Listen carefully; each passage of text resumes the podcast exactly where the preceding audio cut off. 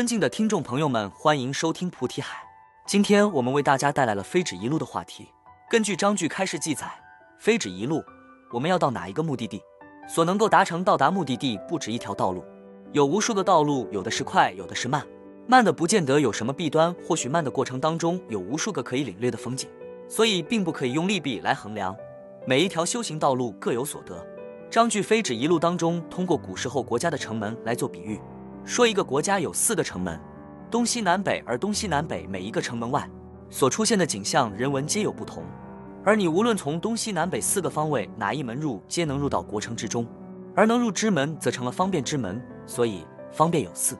原制虽殊，功用等同，是指每个城门所处的方位不同，每一个门门口的风景、人事物皆有不同，而其本来的用途是一致的，是入此国。所谓地所端之，是指无论从哪一个门进入。接到帝王所行政的处所，谈论国家大事的处所。菩提涅盘，菩提犹如帝王，涅盘是他的威德。获得菩提涅盘，并非一种方便，但觉本身只有一觉，则是觉本身，并不会产生二觉、三觉、四觉、五觉。而我们在修行的过程当中，说对于这件事情产生觉悟，对于那件事情产生觉悟，并未达觉本身，是一种对觉现象。所以我们在诸多的途径的帮助下去澄清曾经浑浊的部分，以此对觉。若认作为觉本身是一种错误的认知，觉没有二觉，也没有第三觉、第四觉。我们能够达到觉本身是以圆满清净的性法而总摄涵盖。若离此法不能入教，并不是我们要学了什么，以学治觉，也不是依听闻而治觉，是以圆满清净的性法而总摄诸法入缘即是归觉的根本途径。所以非止一路当中通过三个方面真言。禅法，还有念佛，来为我们解析他们三者的不同和最终接入性缘的诠释。我们单说真言，在真言的修持方面，有它的根本形成的逻辑。无论是任何一个法，任何一个真言法门，它都离不开这几层相续的法，分别是初见成细，细之成器，增之入观，其数无量，则之相应，接入性缘，都离不开这个次第。无论你是修孔雀大明王法，还是楞严法、准提法、大悲法。大明法，皆以此真言根本修持之意为不动的修持。什么叫不动的修持？就是不可更改。若更改或前后倒句、上下颠倒的步骤去行持，终不得真言修正，因此称之为不动。首先，我们看初见成息已经给我们铺好了第一步我们要达成的行持，便是找到陀罗尼，就是初见。跟谁见呢？跟陀罗尼初见。所以，我们修持大明法的人，我们要找到六字大明。我们找的方式是什么？我们要找到六字大明的概念。当你听到说这个世界上有六字大明陀罗尼的时候，在你内心当中就已经形成了六字大明的概念。接下来再去找，为什么要不断的找？完整，要找到完整的六字大明。我们如果比喻这个世人，我们找到了他的头发，看到了他的头，我们接下来去找到他的眉毛，看到这个眉毛，以此类推，我们要看到这个人的整体的出现。所以，我们通过概念得知这个世界上有六字大明陀罗尼。接下来，我们去尝试念诵六字大明，再下一步给到我们最粗浅理解的六字大明陀罗尼的身形，在这个世界上留下六字大明陀罗尼的痕迹，那就是书写六字大明陀罗尼。当我们书写了六字大明陀罗尼之后，也懂得了这个世界上六字大明陀罗尼存在之后，并不是六字大明陀罗尼的完整性。接下来，我们又进一步为了达成它的完整体，我们又日日持诵二六十持诵以达联系。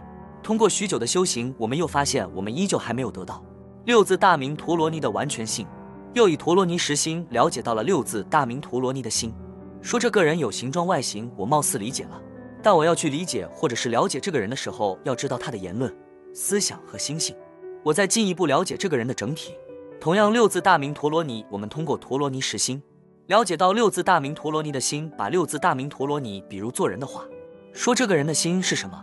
便是十种心，有相的外部特征是什么？就是六字大明陀罗尼书写下来的痕迹，就是它的外部特征。说这个人能做什么？说六字大明陀罗尼能做什么？比如说这个人能做什么？这个人能砍柴、劈柴、挑水。那你是否看到了呢？没有看到，就如同与我们在经典当中去阅读六字大明陀罗尼的功德一般。所谓功德，就是他能做什么。当你亲眼看到这个人在做。砍柴挑水这个行为的时候，真实的感受到了，并且在你内心当中奠定了这件事情的事实。这也是我们通过经典当中所描述六字大明陀罗尼的功德之后，我们自己亲自去品尝到了这份功德，感受到了这份功德，也在我们心当中奠定了它的事实。说以此方式，我们找到了初见。什么教系？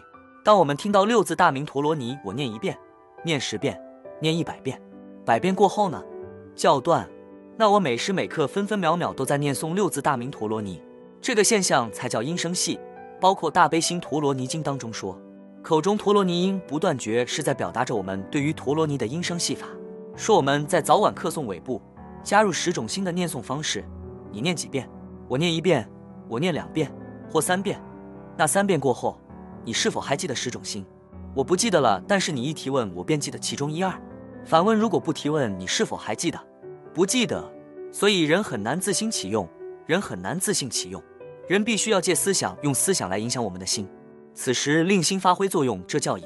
所以在这个过程当中看不到自信启用的身影。什么是自信启用？自信启用是指每时每刻不分昼夜，且无间隙，时刻作用的本来心体，也是本来面貌，它自然凸显相续作用，叫自信启用。而我们要发挥我们心的作用的时候。我们通常所能够用到的，则是一生心、十生心，以这种方式来引导它产生作用。反问：你若不生意，不入时，你这心是否还会产生作用？我们完全可以去开显，说可以或者是不可以，也能找到可以的理由，也可以找到不可以的理由。但试问那是什么感觉？你却说不出。这充分表达了我们对语法凭借猜想而去认识和学习，是极为错误和不专业的行为。如果有人说这盘子里面有进食，要求是不可以用筷子，也不可以用勺子，也不可以用叉子。那你通过什么方式可以吃到这个进食？此时你心里面想了很多种可以尝试的方式。回到星体本身，说我们如果不用意和食，如何启动这个心呢？我们就在这个地方缺少了吃进食的时候出现的各种行动和方法。吃进食的时候，你会想尽一切办法要达成吃这件事情，是因为你饿了，因为是你急需的必要的东西。那我们面对星体本身的时候，为什么没有这么急需？是因为我们在这个时间受业力而牵引至此，我们从出生到现在，每时每刻都在用着我们的意和识，所以我不会用我的心体，我依旧还可以用我的意和识来去辨别。所以你没有紧迫感、急切感，而你眼前的这个食物是只有这个食物，你不得不吃，所以你会想尽一切办法来达成吃这件事情。因为你唯一只能吃这个食物来果腹的时候，你会想尽一切的办法来去达成吃这件事时。而在修行的时候，我们的心体是你成佛做祖的唯一关键，而我们却并没有这样的重视。心我用不上，那我就用意或者是用时。所以，我们对于心的误入，与其他修行人比较，显得极为落后。落后就要挨打，挨什么打？挨因果业力的打，而且是毒打。所以，我们要时刻观察这样的局面，要想尽一切办法达成。你能够看到你自己心的这件事情，如果所有的一切行持不建立在心上。那它一定会建立在意和实的部分。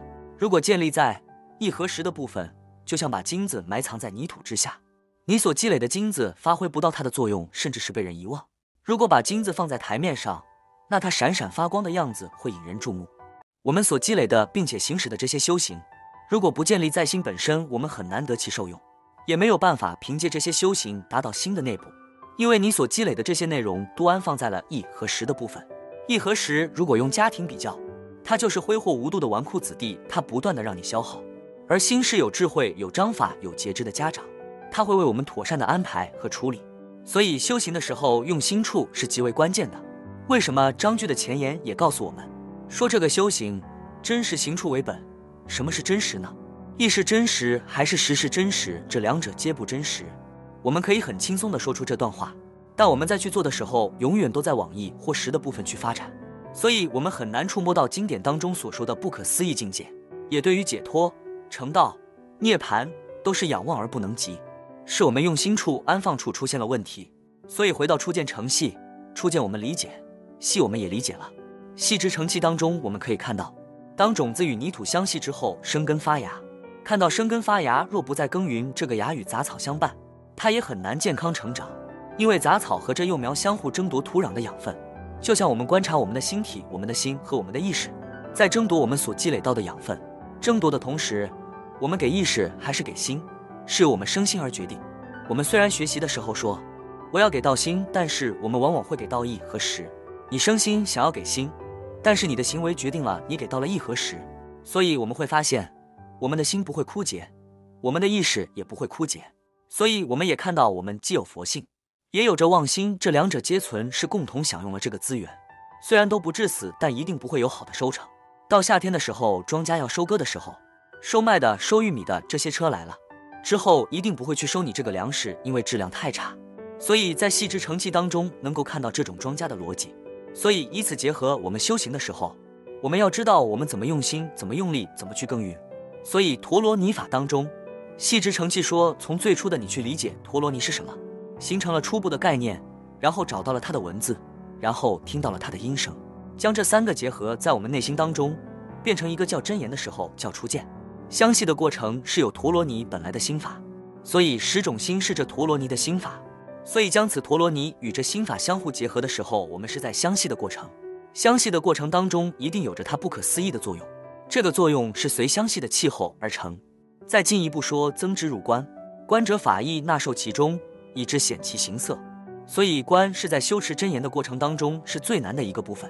它比初见成细细之成器还要难，所以往往诸多密咒师会教大家观想，因为他们有一个相同的气味，有一个观字，所以利用这个特点，通过观想来理解观法的面貌，然后再结合你初见成细、细之成器和你对于陀罗尼修持的阅历、定力、慧力结合，来达成你观的行持。说此观是无量之观，先以数量为例，说无量之数，是指众生烦恼和修道障碍皆有无量无数，而此观可入一切障碍、一切烦恼中。它为什么能够起到这样的作用？背后到底有什么？自信之源觉是此观的后盾，所以叫性缘。在无数的观法当中，我们如何选择相应的部分来对应现前境界，是需要智慧的。所以在很早的时候说陀罗尼要定慧等持，等持的部分也是陀罗尼修持的难度。若无慧不能择其相应，若无定不可入观。所以若不定会等持，怎能入观并择其相应呢？这又是一个难题。说此法之规范和合理性和真实性，皆由性法所设，并不是由众生的凡夫之见来去决定。所以自性之圆觉是统贯着真言修法的主要根基。所以这也是对于陀罗尼修持的人而言又一个难度。还有一个难度是法界性。什么叫后法界性？当我们专注于眼前，我们会忘失世界。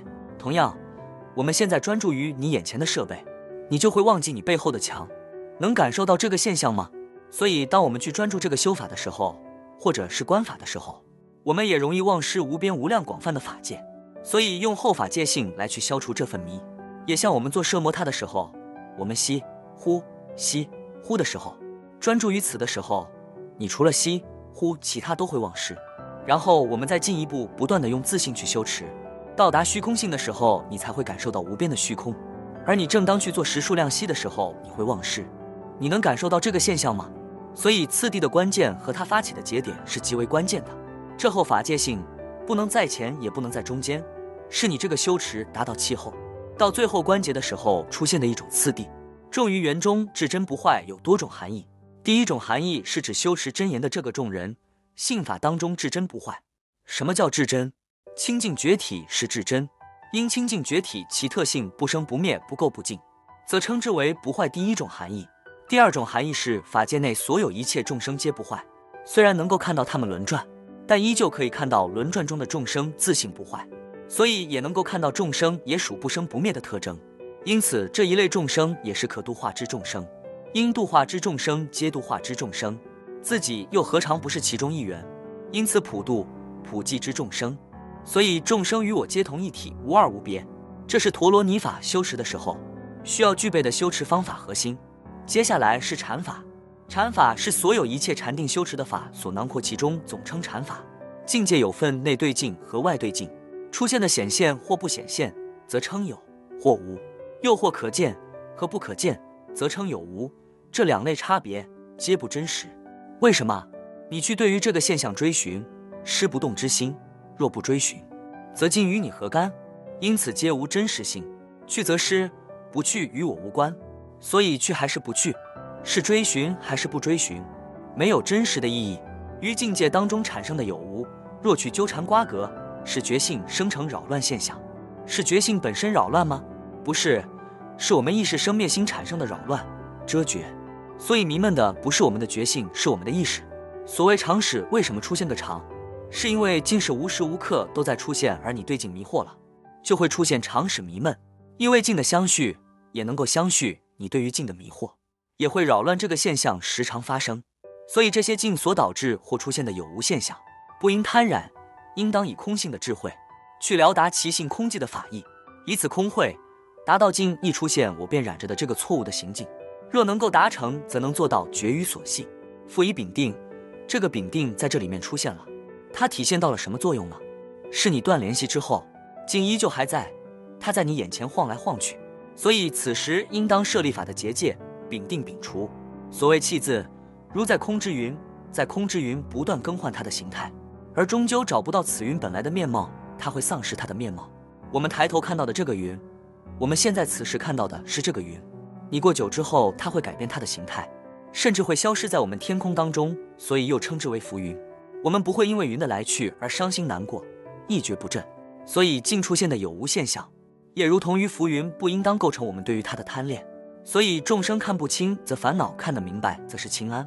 后面还告诉我们一个细节，说前面是指了他的法义逻辑，接下来他的修法是从静至静，从你安静、平静、平稳、安稳这个静字当中，再进一步达到清净叫无垢。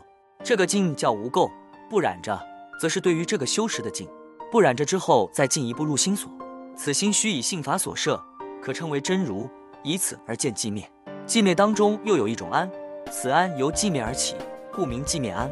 所以寂灭安帮助我们启发自信的智慧，所以此自信的智慧又称之为自信启用。得到这个自信启用，则能够形成反照，没有障碍的境界。反照哪里？反照心体，无论心内还是心外，皆反照无余。因此有自信启用的介入，在面对镜的时候，不会被其扰乱或迷闷，能令镜像。乃至心相，无二无别，无二无别，则是平等。如何平等？所谓尽是众生分出内外差异，心外则成镜，心内则为心，是众生的妄取。有没有想过，我们自己看到的空气不是我们所知道的空气？我们所认为的镜像或许不是镜像呢？我们有许多的知见是被世俗生活的过程当中强制安利的，我们没有过多的参照，所以很难理解这些现象。所以到底是境有，还是心有？若有，你去找到底什么是镜？我随便找了一个，找了一本书本，说这书本就是镜，它的意义在哪？多无实意。若最初这个现象别人称之为所明，那你现在还会说它是镜吗？你一定会说这是所明。如果在你所明的这个认知当中，有人会告诉你，你的所明是真的所明吗？那个时候有人又再一次告诉你，其实所明不是所明，所明则是静啊。这句话是什么含义？无论是静。还是你所认知的心，皆不具备实际意义。我们心里面想的，和我们去起身去寻找的，都与实际的程度是有极大的差距。就你现在去看一下远处墙上的字，或者是远处的画像，看清楚，你所看到的是真还是假？我看到的是真的呀，对吧？此时把你的眼镜再摘下来，再去看你刚才看的事物，是有差别的。而这两者皆是自己亲自所看，所以众生所能够看到的真实。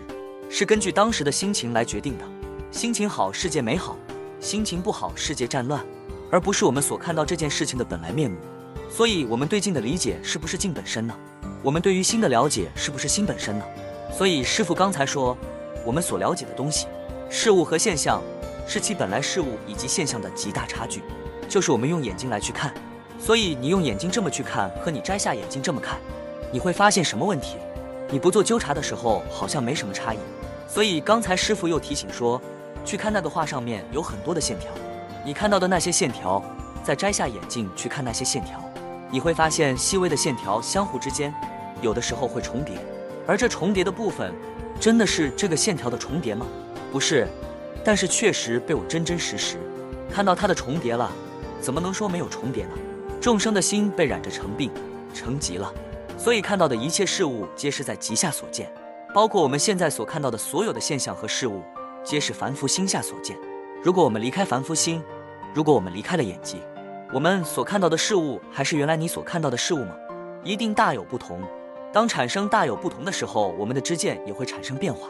所以镜相心相平等不二，而我们现在无法看到不二，这里面一定有很多逻辑。况复心相无相可寻。什么是心相？说不生不灭。你所说的不生不灭已然是有生灭的，它的生灭发生在了你说出那一句不生不灭上，怎么能不生不灭呢？这句话是非常微妙的，无相可说，但有言说都无实意。而我们修行的时候，为了能够更快的理解，所以会出现了文字的部分。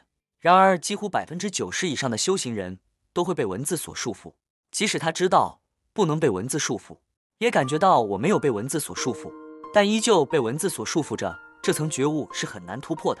即使你觉得你也知道，但它就是无法突破，非之能止。所以，静于圆中，至真不坏，与静相心相，无二无别，有什么差别？为什么这些静在自信当中不坏？静为什么在自信当中不坏？反问自信是否会坏？自信不坏，所以在自信当中所照见一切怎么会坏呢？且不可得，是自信不可得而得自信，因此自信当中所见之诸境岂有坏呢？同样也岂可得呢？所以这便是定的含义。接下来是念佛，这个念佛的人，我们初次去接触这些念佛人的时候，有的时候我们去看这个陀罗尼的修法和禅法本身的修法，难度之大。不是一般人所能够真正达成的。但是我们去看念佛的时候，前段部分和后段部分有极大的差异。但是对于凡夫众生，前段的部分是完全可以做得到的。什么方法呢？除障忏罪，你能不能？发露忏悔，你能不能？你磕头顶礼，以此加行，做忏悔、忏罪，你能不能？能。以这样除障忏悔的加行，来生善念，以此善念令善根萌芽。然你若不除障忏罪，又有强大的业力遮障，迫使我们很难念佛，甚至即使念佛又狐疑不信。我们最初念佛念着念着有什么用呢？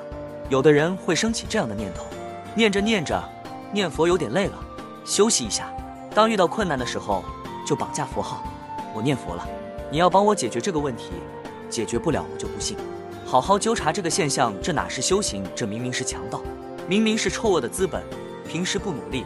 一有灾难就想起佛号，妄图让佛号成为你的伴党，反问何德何能？你连修持都没有，你连积功累德都没有，你连法义见地都不理解，就凭借着诸佛对于众生的慈悲而胡作非为，可悲。所以在念佛的修持当中，必须要忏无始罪障，除障忏罪。所以在我们去除障忏罪的过程当中，是一种消业的过程。我们无始劫以来所造作的罪业，我们虽然很难再去纠察或看得到。但不能抹灭其发生的事实，所以以忏悔加行的方式来升起善念，以能生善的方式来增长吉庆祥和。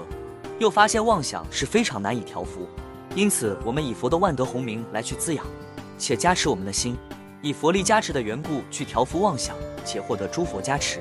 但又发现众生念佛依旧妄想不断，很难断除，很难根除，是众生不知诸佛名号是清净之名号，是无声之名号，是自信之名号。不能误入，则以众生意识分别心而去发起，故不能入佛名的真实相应处。因此，佛以念佛法门来接引众生。最初以心染佛名为切入，则以一念之佛名为万念斩断之契机。所以最终留下万念为一念佛号，再进一步舍去此佛号之念。而此佛号之念，并不是说我念了这个佛，然后我不念了，是更进一步去明白佛名号的功德及其境界，以佛的名号的功德和境界来作为念佛的修行。并不是说我不念佛了，是懂得其中更深的含义和修持方式，到达无念觉的境界。归无念觉是由舍念来决定的，此舍念并不是我不念佛了，而是念佛的基础上，进一步要达成念佛三昧。这个过程当中用到的舍念，舍贪恋佛名之念，而万念归于一念念佛，而此念佛囊括万念。若舍此念佛之念，便能无念，则无念觉。此时无生法忍则成。所以后面提到说，能容于觉念佛摄入自性显发，破除所障，是指怎么入的觉，怎么入到觉里面，怎么产生自性启用的。说在诸多的方法当中，不是只有一种方法，是有一种方法是念佛三昧，以念佛三昧令自性显发入于觉的。所以在后面又开始给我们提示到破除所障，这个障指的是什么？是你不能入觉的障，不能入觉的障无量无边。无论是烦恼的层面，还是因果牵制的层面，都可成障。所以这些障念于缘中，至真不坏，令念投置于圆满清净中，此念不得不圆满清净。如果此心投置于粪厕中，此心不得不臭；若让此心投置于清水之中，此心不得不清洁。因此令此念入于圆满自信中，此念不得不圆满，不得不清净，得到自信的不坏特征。所以略说入觉，举之一二。更有方便，无数无量。说到这个能够入到自信启用当中，无论是你用陀罗尼法，禅法还是静法，皆可入到自性启用，入到自性当中。而所能入的方法，并不单指这三个，也有无数无量的法门。后面是更进一步的为我们阐述境界的部分，说境极到极处，其实是没有境的存在。此时你不应该惶恐说没有境了，那还有什么？你应该更进一步，无境才是真的清净。如果你有可敬之物，不能称之为净，而称之为染；若你无有可敬之物，此净则是真净。说你的衣服干净了，你依旧发现还有可洗的地方，你说这衣服能叫净吗？若你的衣服从上到下，从左到右，从里到外都没有可洗涤的地方，那你这衣服才是真正的干净。此心也如同此理，此心之境界也如同此理。国有四门，唯一所证，绝无二门，方便无量。所以也是跟前面所提到的这段比喻，说这个国家有四个城门，真正政权所谈论的处所是一个地方，那个地方就是唯一所证。我们获得觉悟，没有第二，不要被名词名相所说，禅法、净法、律法、密法等等诸多法门而去迷惑。实则你归到觉里面，并不是真正的法门的数量来去决定的，是你此心入圆觉而决定的。若不入圆觉，则不觉；若入于圆觉，则觉。所以觉并没有用门路来去衡量的。虽然我们在修行的时候会用诸多的法门的方式，但是你会发现，任何一个法门越到深处的时候，其实没有这个法门的身影。只是说，第一步我要去迈出这个觉的这条路的时候，你会看到无数法门的身影。但是无论任何一个法门，到他们法门最后的那一个阶段的时候，你会发现没有法门的任何身影和色彩，只有圆觉。所以觉无二门，方便无量。我们以方便的方式入到修行的行列当中，也不要去执着哪个法门好，哪个不好，是无论你用任何一个法门，到最后你要觉悟的那一刻，你才能够领略到是法平等，无有高下。前期的利益可能有区别，但是最终入觉的境界不分高下，没有第二个觉，也没有第三个觉，只有一个叫觉。所以所有的诸多法门终究入一个地方叫觉，而能够入觉的一定不是凭借陀罗尼。也不是凭借禅，也不是平静。你要记住，真正入觉的凭借的是个法字。